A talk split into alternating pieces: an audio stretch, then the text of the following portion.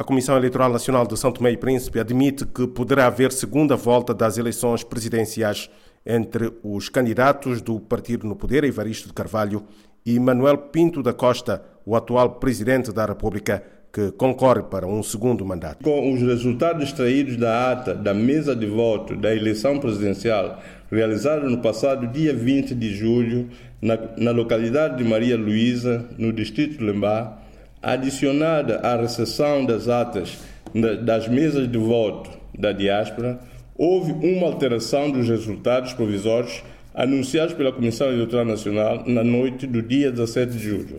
Com esses resultados, provisoriamente, nenhum candidato conseguiu obter mais de metade dos votos validamente expressos, estando assim aberta a hipótese para a realização de uma segunda volta das eleições presidenciais de 2016.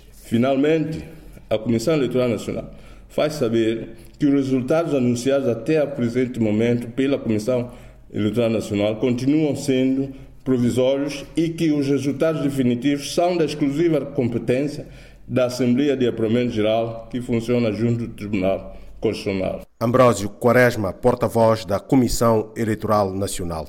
De acordo com o cronograma da CEN, em caso de segunda volta, a mesma teria lugar a 17 de agosto próximo.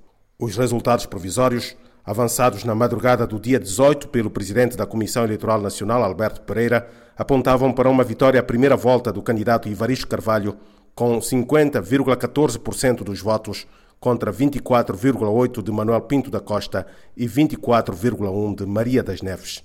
Esta tarde, o porta-voz da Comissão Eleitoral Nacional veio dizer que há alteração nos resultados mas não avança as novas percentagens. Oscar Medeiros, para a Voz da América.